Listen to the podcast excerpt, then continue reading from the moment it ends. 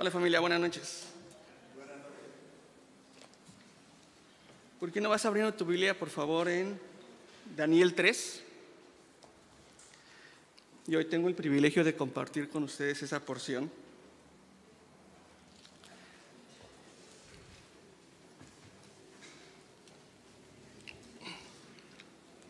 Y para todos es bien conocida esta porción.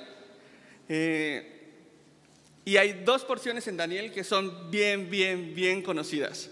Y para aquellos que venimos del Antiguo Testamento, que aprendimos y empezamos a, ir a la iglesia desde pequeñitos, yo tengo el privilegio de ir, de comenzar a ir a la iglesia desde muy pequeño, aunque el Señor me alcanzó ya cuando tenía unos 25, 23. Eh, tengo el privilegio de empezar a ir a la iglesia desde pequeño. Y yo, la primera vez que escuché esta, esta, historia fue en franelógrafo. ¿Cuántos ubican el franelógrafo? Esa, cajota grande con una franela roja bien fea. este, y siempre es increíble volver a retomar esas historias que aprendimos eh, con una perspectiva fresca, nueva.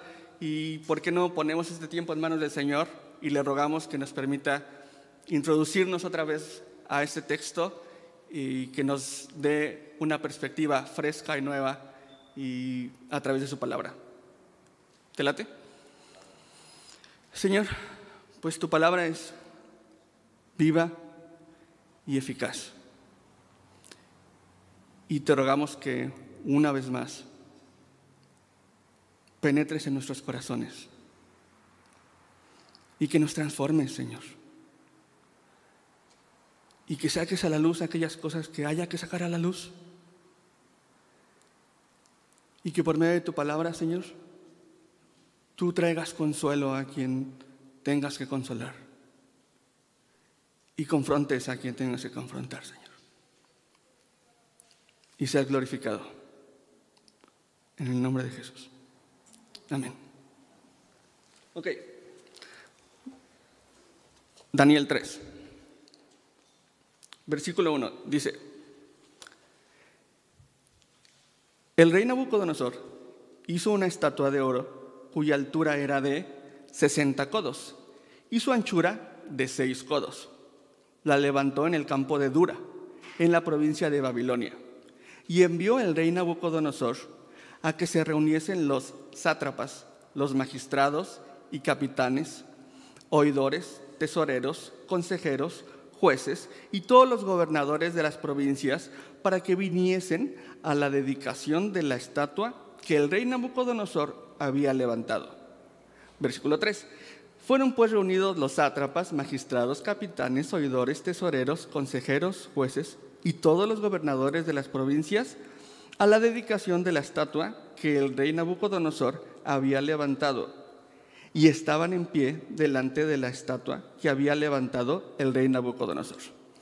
Me gustaría leértelo los primeros dos versos en la versión NTV, solo como para que pudiéramos comprenderlo de una mejor manera y, pudiéramos tener un poco más de contexto, un poco más de, de un enfoque claro de qué es lo que estamos viendo.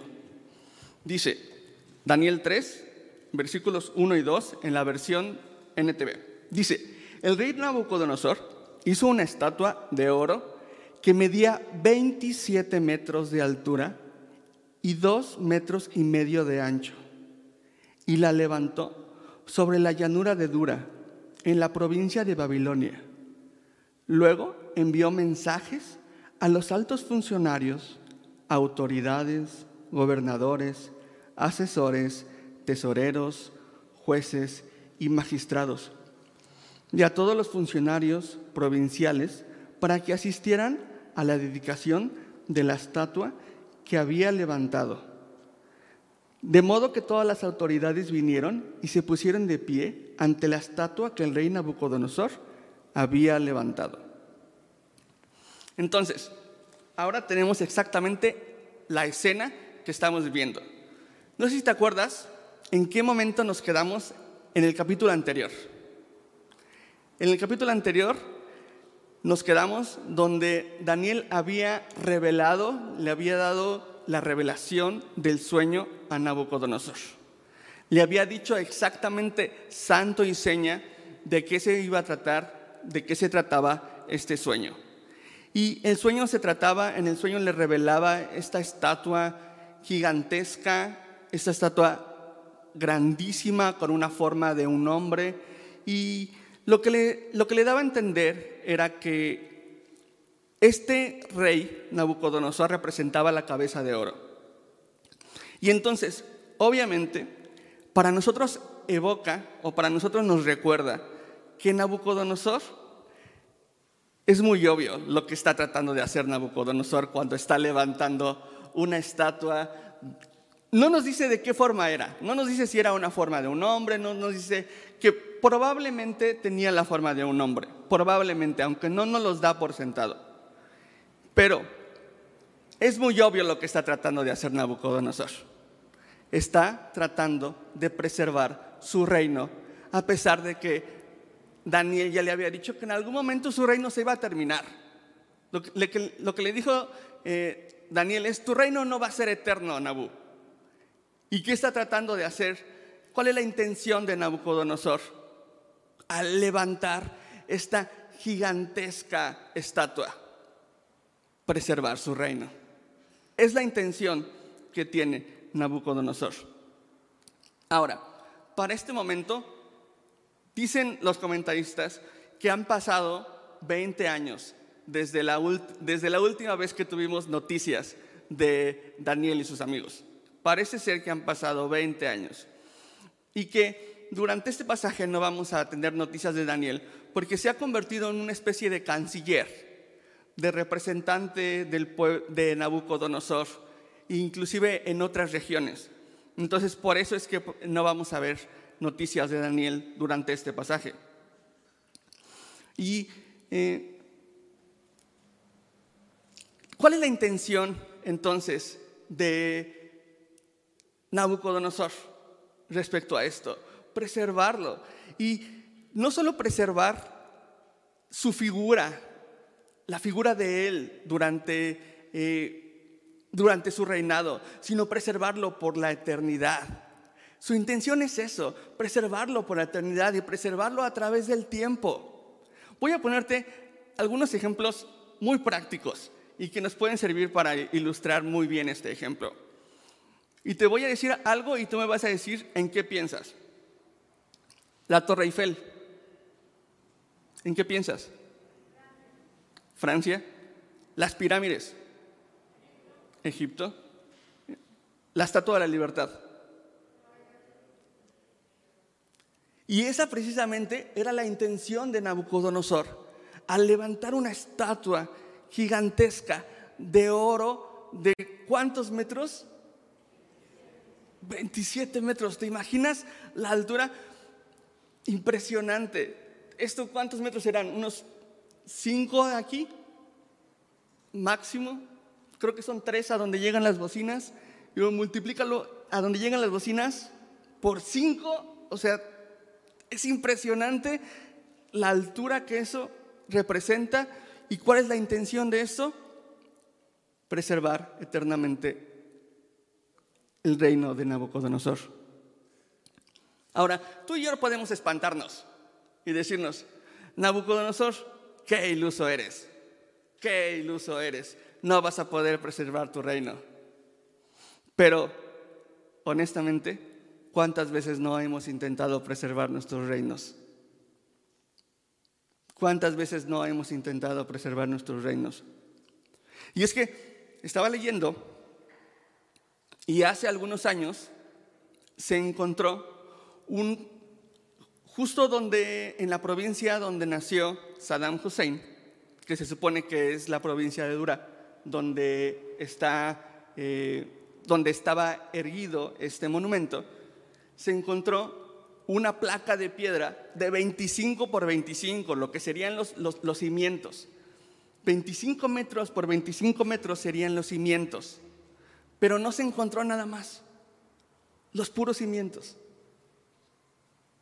En eso intentó Nabucodonosor cimentar su legado eterno y no pudo hacerlo. Y platicando con mi esposa, no puedo dejar de pensar en cuántas veces he intentado preservar mi reino a través de una cuenta de banco o mi trabajo o mi familia. ¿Y en qué tú has intentado preservar tu reino?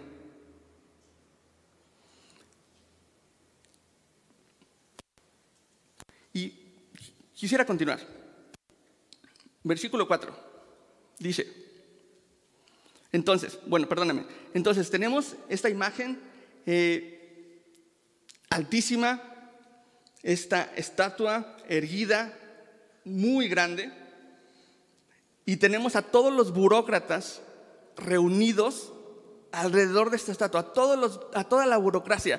Este Nabucodonosor se estaba yendo en grande, no estaba llamando a cualquier persona, estaba llamando a los burócratas, este, a todos los altos funcionarios. Y los mandó llamar con una intención. ¿Cuál era la intención?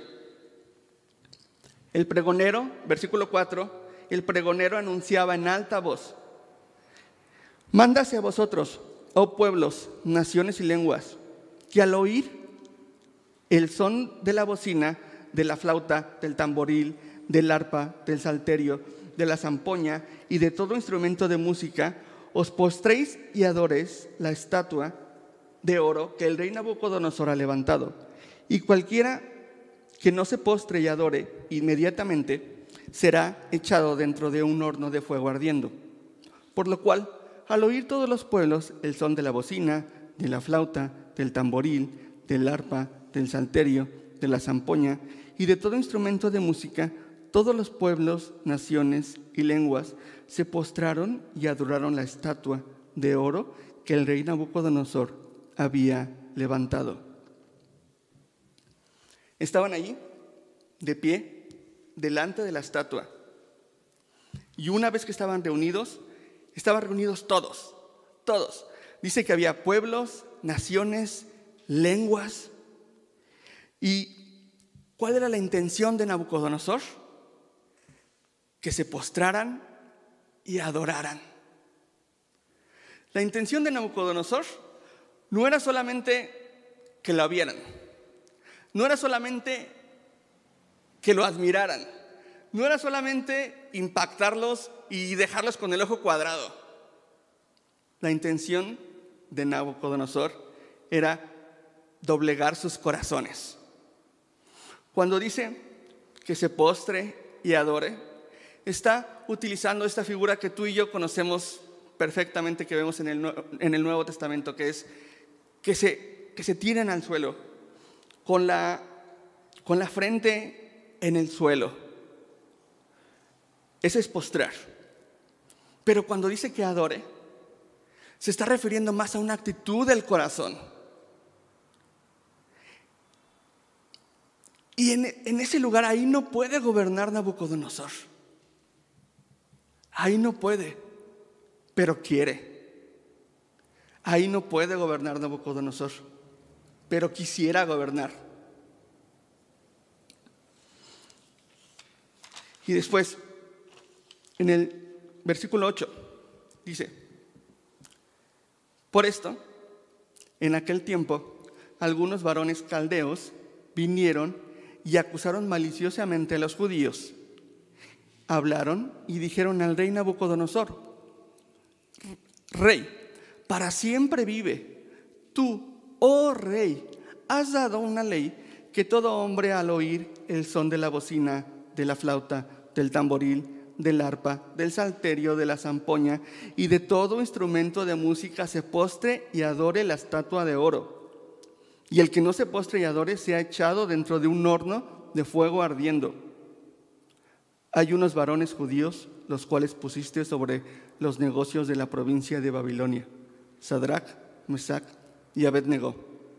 Estos varones, oh rey, no te han respetado, no adoran tus dioses, ni adoran la estatua de oro que has levantado. ¿Te imaginas la rola que, debieron de haber estado tocando? Que esta orquesta, eh, no, eran poquitos, ¿eh? eran muchos. Y cuando, cuando habla acerca de, de, esta cantidad de instrumentos lo está nombrando únicamente como representación de la cantidad de instrumentos que en este momento estaban tocando. Debe, haber sido un, un estruendo gigantesco. Y en ese momento, todos, al sonido de trompeta, al sonido de la tambora, al sonido de la banda, todo mundo se postra ante esa imagen. Debe haber sido una, una, imagen estremecedora. Y de repente, como que, imagínate esto, imagínate esto.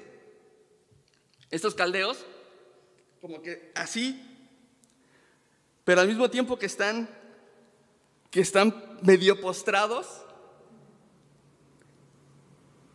como que medio quieren ver y se dan cuenta que hay tres tipos que en realidad no están postrados, que están paraditos ahí atrás, que en realidad ellos no han hecho lo que ha pedido el rey. Ahora, quiero preguntarte, ¿estos caldeos dijeron alguna mentira? No. No dijeron ninguna mentira. Estos caldeos, ¿qué fue lo que, lo, que, lo que fueron a decirle al rey? Lo que fueron a decirle al rey. Hay unos judíos los cuales pusiste sobre los negocios de la provincia de Babilonia. ¿Es cierto eso? Sí. Hasta ahí vamos bien. Sadrach, Mesach y Abednego, estos varones, oh rey, no te han respetado. En eso tienen razón, porque no han hecho lo que dijo el rey no adoran tus dioses, tienen razón, ni adoran la estatua de oro que has levantado. Estaban diciendo toda la verdad.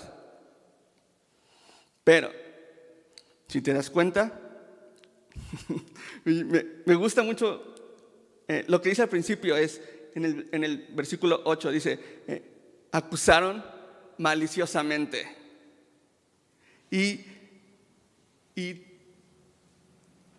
¿Quién, ¿Quién escribió la Biblia? ¿Cómo fue escrita la Biblia? Imagino el, este, el espíritu revelándole al, escribano, pero, pero lo dijeron maliciosamente. Había una mala intención en su corazón cuando le estaban diciendo esto. Era la verdad, pero tenían una mala intención al decirlo. Ahora, quisiera, quisiera señalar dos cosas respecto a esto. Número uno,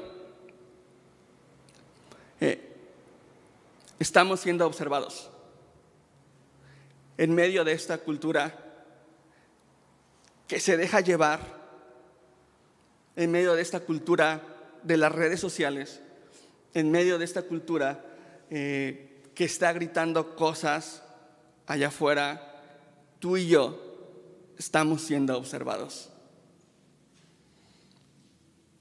Y es importante también que mantengamos una postura que glorifique a nuestro Señor. Estamos siendo observados.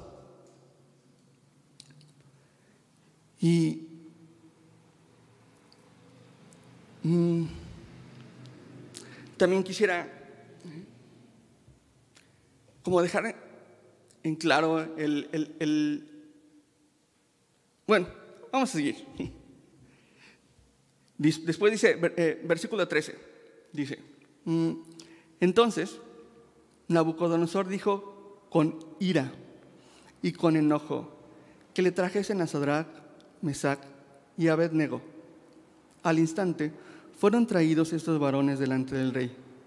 Habló Nabucodonosor y les dijo, es verdad, Sadrach, Mesach y Abednego, que vosotros no honráis a mi Dios, ni adoráis la estatua de oro que he levantado. Ahora pues, ¿estáis dispuestos para que al oír el son de la bocina de la flauta, del tamboril, del arpa, del salterio, de la zampoña y de todo instrumento de música. ¿Os postréis y adoréis la estatua que he hecho? Porque si no la adoraréis, en la misma hora seréis echados en medio de un horno de fuego ardiendo. ¿Y qué Dios será aquel que os libre de mis manos? Y si tomas notas o, subrayas, eres de subrayar tu Biblia, puedes eh, poner en un circulito o tomar nota que Dios lo pone con una D minúscula y que Dios será aquel que os libre de mis manos. Y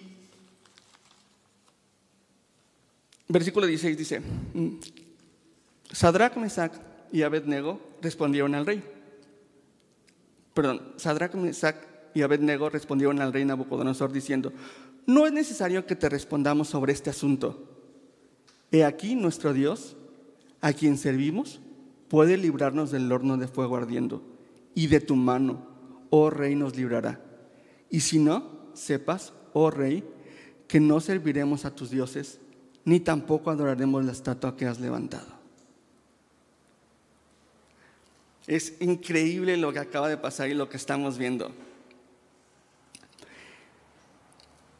Y hay algunas cosas sobre las que necesitamos, hay algunas cosas sobre las que necesitamos meditar. Y quiero decir algo sin que te espantes. Hay algunas cosas que no necesitan oración. Hay algunas cosas que no necesitan oración. Hay algunas cosas, como cuáles cosas no necesitan oración. Hermano, no necesitas orar acerca de ese negocio turbio al cual te están invitando. No necesitas orar acerca de ir a esa fiesta, chavo, a la cual sabes que no deberías de ir. No necesitas orar acerca de si tener una relación con un no creyente. No tenemos que orar acerca de si tomar un trabajo que sabemos que no le glorifica al Señor. No tenemos que orar si deberíamos congregarnos o no congregarnos. No deberíamos de orar si, si deberíamos de ir a una iglesia donde se predica la palabra o no. No deberíamos de orar si debo rendir cuentas o no. Hay cosas que son innegociables en la vida de un creyente. Ahora, vemos un acto increíble de valentía increíble de valentía en estos, ya no son chavitos, porque cuando la primera vez que los vimos tenían 16, 15 años estos chavos, pero ahora más o menos tienen mi edad, unos 35 36 años. Bueno, sí son chavos. Ok, y entonces Sadrach, Mesach y Abednego se paran enfrente de quién es el gobernante en turno probablemente más poderoso del mundo y le dicen, no vamos a hacer lo que tú estás diciendo. No vamos a hacer lo que tú estás diciendo, porque va en contra de lo que mi Dios dice que debo de hacer. Y es que hay un momento en la vida del creyente en la que debemos de dejar de simular ser espirituales y simplemente obedecer la palabra de Dios. Hay momentos en los que debemos de dejar de simular ser espirituales y obedecer la palabra de Dios. ¿Y qué quiero decir con esto? Porque probablemente si esto hubiera pasado en este, momento, en este contexto, tal vez hubiera sido algo como de, eh, déjame orar, eh, déjame consultarlo con mi esposa, déjame, déjame checarlo, consultarlo con la almohada y, en unos días lo platicamos y nos sentamos, tomamos un café y vemos qué podría pasar. Y a veces somos hay cosas con las que somos muy permisivos. Y hay momentos en los que simplemente tú y yo lo único que tendríamos que hacer es obedecer la palabra del Señor. Y ¿a dónde voy con esto? Estos hombres que aproximadamente por 20 años por 20 años han vestido como caldeos, han comido como caldeos, han hablado como caldeos, han representado un buen papel dentro de la sociedad, han trabajado como caldeos, han jugado eh, un rol adecuado, han servido eh, ¿Y qué quiere decir servido? Han, han desempeñado adecuadamente su rol dentro del gobierno, han sido buenos trabajadores para Nabucodonosor. No han estado 20 años en el gobierno por ser malos trabajadores. Han sido buenos trabajadores, han entregado buenas cuentas, han sido buenos mayordomos, han sido probablemente ciudadanos ejemplares en ese contexto.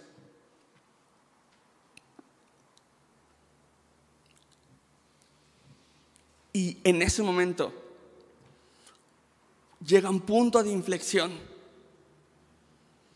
donde ya no se trata de camuflajearse con la sociedad. Ya no se trata de comer lo que ellos comen.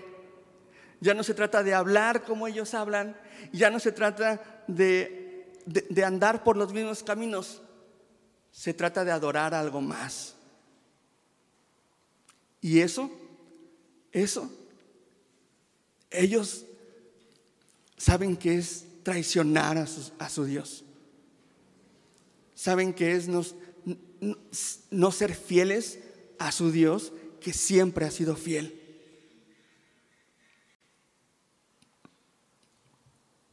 Y eso no se lo van a permitir. Y Y, a veces eh, me da un poco de, de, temor el hecho de yo, yo llegar a camuflajearme tanto en esta sociedad regia. Porque yo como como regio, hasta tengo mi Weber. Ando como regio, a veces manejo como regio. Pero no quiero adorar lo que la sociedad adora. Tú y yo, hermano, tenemos que tener, marcar nuestra línea ahí,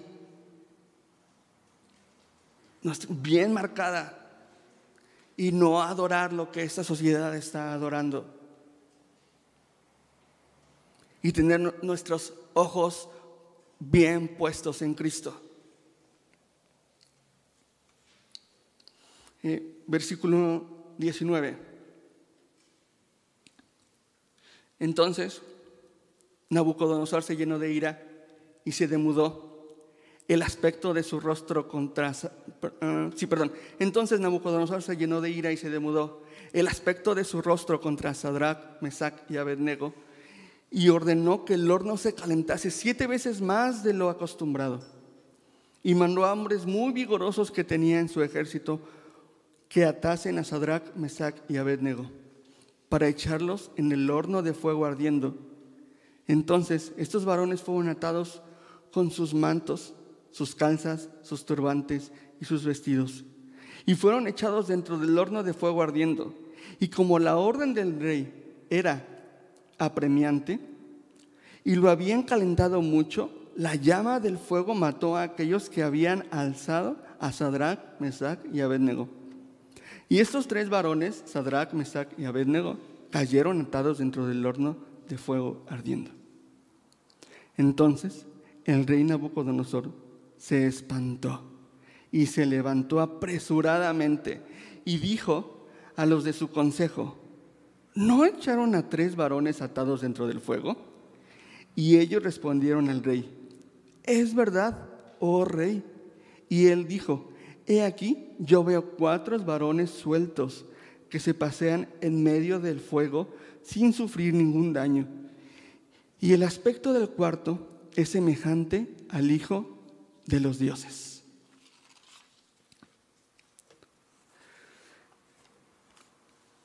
Vamos a leer eh, hasta el 27, perdón.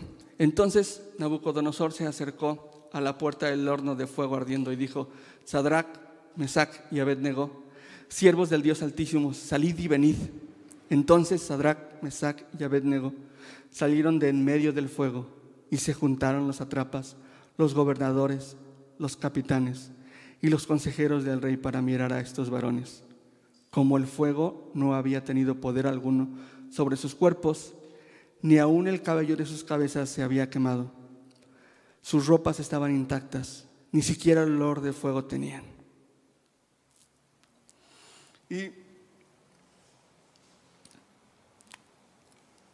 tal vez si hubiera sido yo, yo hubiera pensado, Señor, tenías que haberlos librado antes. Señor, tenías que haberlos, o sea, para mí, tenías que haberlos librado por ahí del,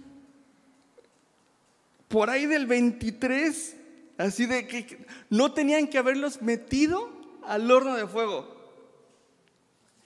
Y a veces esa es la perspectiva con la que tú y yo afrontamos las pruebas.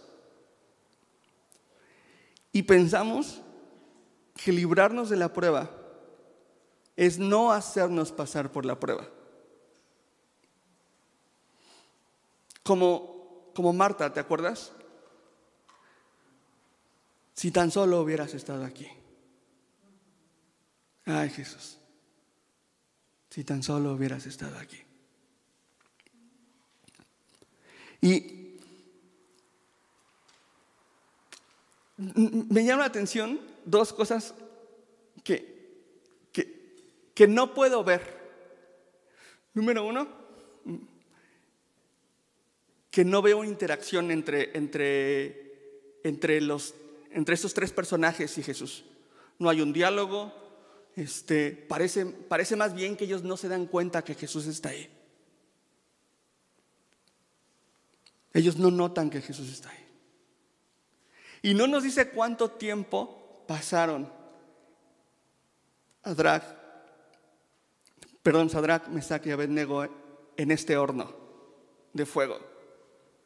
Pero no importa si fueron un minuto, dos minutos, quince minutos o una hora, hermano, seguramente estaba calientísimo, tan caliente que este, estas personas fortachonas, fuertísimos, que los agarraron y los iban a aventar, antes de aventarlo cayó muerto. Y seguramente ahí sí olió como, como, como, como te has quemado el, el, vellito en, en la estufa, que huele como a pollito. Ahí sí olió eso. Y no sabemos cuánto tiempo pasó. Y una vez más, probablemente ellos tres ni siquiera se dieron cuenta que Jesús estaba ahí. Pero Jesús estaba ahí. Jesús estaba ahí. Y podemos aprender dos propósitos por los cuales ellos pasaron por esta prueba. Uno, En algunas ocasiones, tú y yo pasamos y el Señor nos permite pasar por esos hornos de fuego que representan las pruebas en nuestras vidas, simplemente para que aquellas ataduras que nos han estado atando por algún tiempo puedan ser quemadas. Aquellas cosas que han estorbado nuestro corazón, aquellas cosas que han estorbado nuestro crecimiento, nuestra madurez, nuestro caminar con el Señor puedan ser quemadas. Y dos, para que nuestra prueba pueda ser testimonio para que nuestra prueba pueda ser una evidencia para aquellos, de los, para aquellos que están a nuestro alrededor. Y esto es increíble. Y muchas veces ha pasado así, muchas veces ha pasado como, como, como lo que vemos aquí, que ves a un hermanito que está pasando por una prueba y dices, es evidente que Jesús está con él. Pero tú, que estás ahí en el horno de fuego, tú estás, Señor, si tan solo estuvieras aquí. Y tú que estás por afuera, tú que estás como a lo lejos por encimita, tú estás diciendo, es evidente que Jesús está ahí.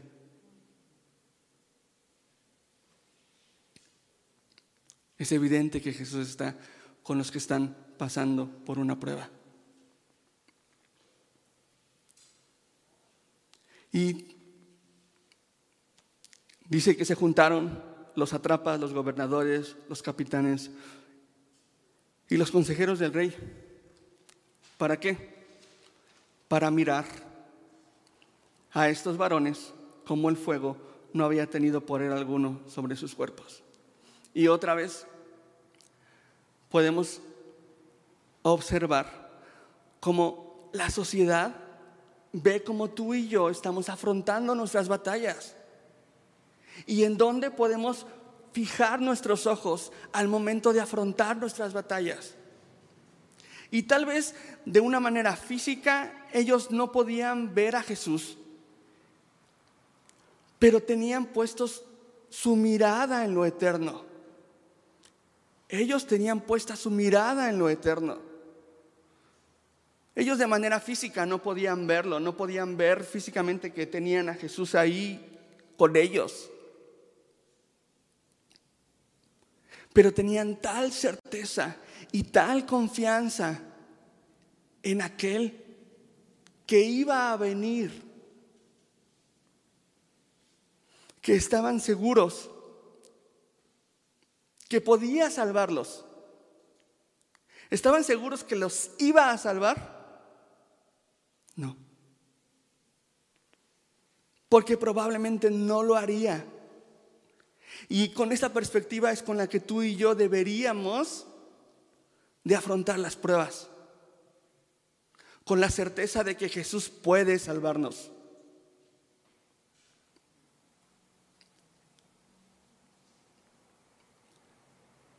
pero también con la seguridad de que si no es así, Él va a estar con nosotros. Él va a estar con nosotros ahí.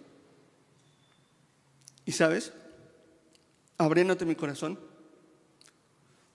a mí me dan miedo las pruebas. A mí me dan miedo las pruebas. Porque he podido ver en ustedes, en muchos de ustedes, a veces las pruebas que pone el Señor. Y son difíciles. Y justo hace unas semanas platicaba con el pastor respecto a eso, a que me daban miedo las pruebas. Y esta semana, estudiando el pasaje, platicaba con mi esposa esto. Pero llegábamos a la conclusión de esto. Nos dan miedo las pruebas. Pero si Jesús va a estar con nosotros, bienvenido sea. Pero si Jesús va a estar con nosotros, entonces bienvenido sea. Y entonces nos da una perspectiva eterna y diferente de cómo afrontar las pruebas. Porque cuando estemos en medio de la prueba, vamos a tener la certeza de que Él está ahí con nosotros. De que Él está ahí con nosotros. Y eh, versículo, versículo 28 dice, entonces Nabucodonosor dijo, bendito sea el Dios. ¿Te das cuenta que ahora lo dice con D mayúscula? Porque ahora se está refiriendo a nuestro Dios, hermano. Al nuestro, al tuyo y al mío. Entonces Nabucodonosor dijo, bendito sea el Dios de ellos, de Sadrach, Mesach y Abednego, que envió su ángel y libró a sus siervos que confiaron en él y que no cumplieron el edicto del rey y entregaron sus cuerpos antes que servir y adorar a otro Dios. Y adorar a otro Dios, que su Dios, perdóneme, y que no cumplieron el edicto de rey y entregaron sus cuerpos antes que servir y adorar a otro Dios que su Dios. Por lo tanto, decreto que todo pueblo, nación o lengua que dijere blasfemia contra, contra el Dios de Sadrach, Mesach y Abednego sea descuartizado y su casa convertida en moladar, por cuanto no hay Dios que pueda librar como éste. Entonces el rey engrandeció a Sadrach, Mesach y Abednego en la provincia de Babilonia. escaló muy rápido esto, esto escaló muy rápido de, de, los voy a aventar al, al, horno de fuego y ustedes me la van a pagar y transformar su rostro, que por cierto, hay algunos comentaristas que dicen, que, que Nabucodonosor probablemente tendría algún trastorno este, como bipolar o un trastorno psicótico que, y que a esto se refería cuando dice que, que, se, que cambiaba, transformaba su rostro, que no es nada más como, no era como mi mamá cuando yo no, yo nací algo correcto. No, no, no, no, no, no, que, que, este, que mi mamá cuando, cuando yo no hacía algo bueno me llamaba por mi nombre. Marco Antonio. ¿No? No, no era algo así. Eh, eh, de verdad se transformaba Nabucodonosor cuando, cuando se, se ponía iracundo. Entonces, probablemente tenía algún tipo de trastorno psicológico este, por ahí así. Entonces,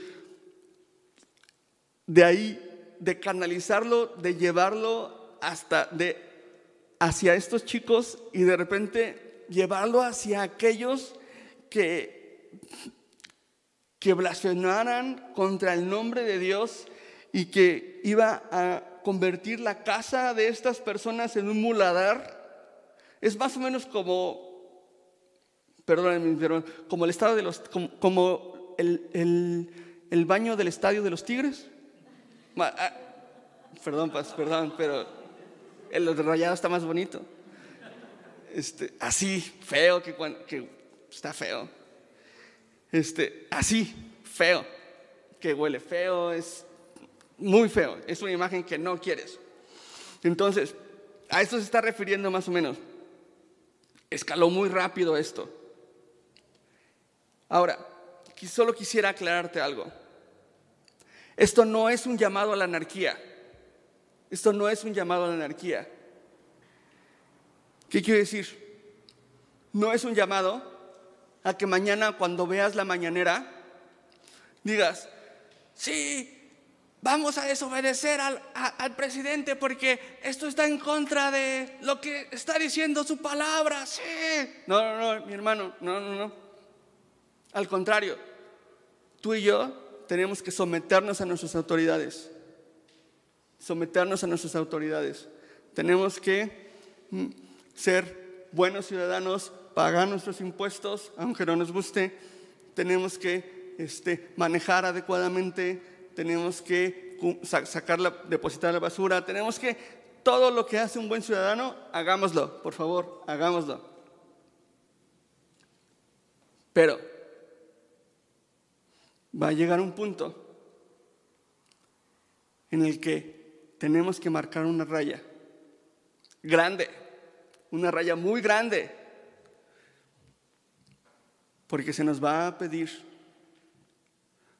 tal vez por parte del gobierno, tal vez por parte de la sociedad, tal vez por parte de los que están cerca de ti, que adores algo, a alguien que no debes de adorar.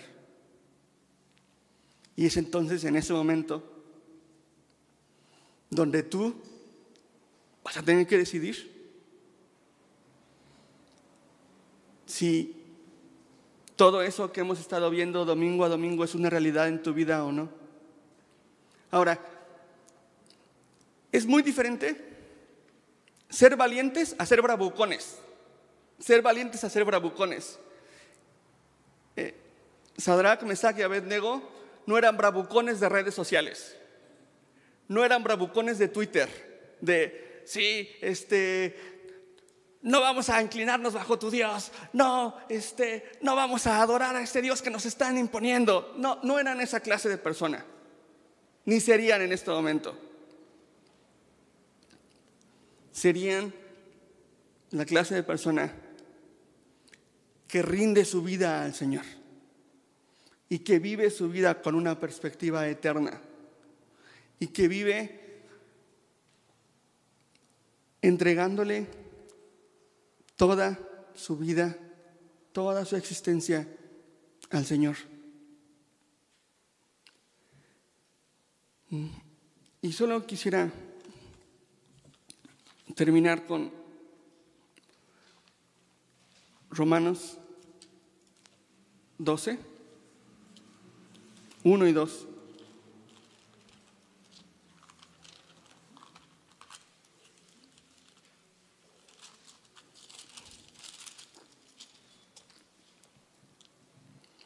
Dice,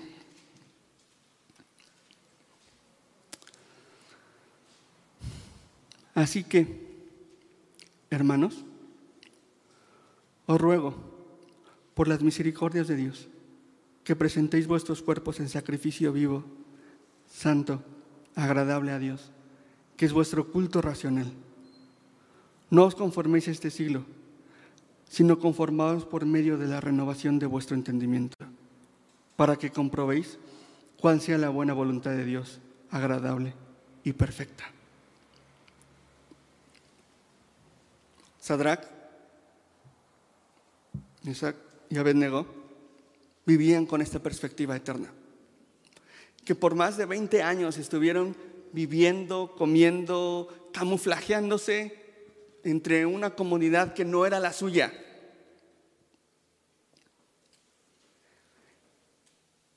Porque sabían de dónde venían, no se sentían en casa, no se sentían en casa. Se sabían, sabían que eran peregrinos, que no, que no estaban en casa. Y tú y yo también deberíamos de estar aquí con esa perspectiva. No nos acomodemos, no nos acomodemos a, este tiempo. Hermano, no estamos en casa. No estamos en casa. Algún día lo estaremos. Y mientras tanto, comamos como ellos, como los regios. Amén a la carnita.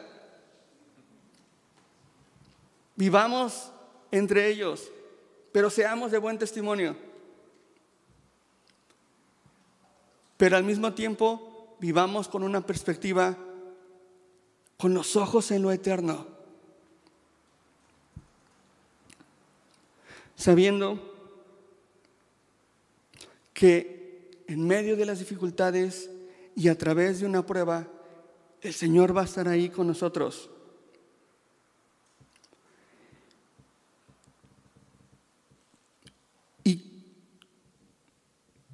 con la renovación de nuestro entendimiento. Y así podemos comprobar cuál es la buena voluntad de Dios, agradable y perfecta, aunque la voluntad de Dios agradable y perfecta sea el valle de sombra y de muerte. Y en medio de eso, Jesús va a estar con nosotros. Jesús va a estar ahí con nosotros. ¿Te parece si oramos?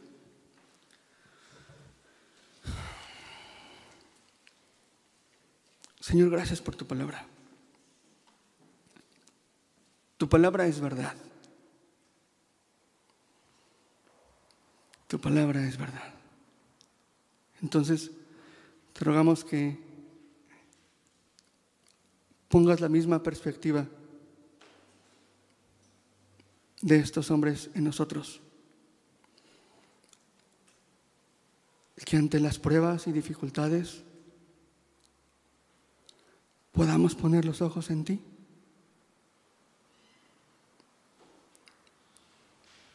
Podamos poner los ojos en ti, Señor. Y en que Tú estás con nosotros en medio de la prueba, de la dificultad, aunque estemos atravesando un horno ardiendo, tú estás con nosotros, Señor.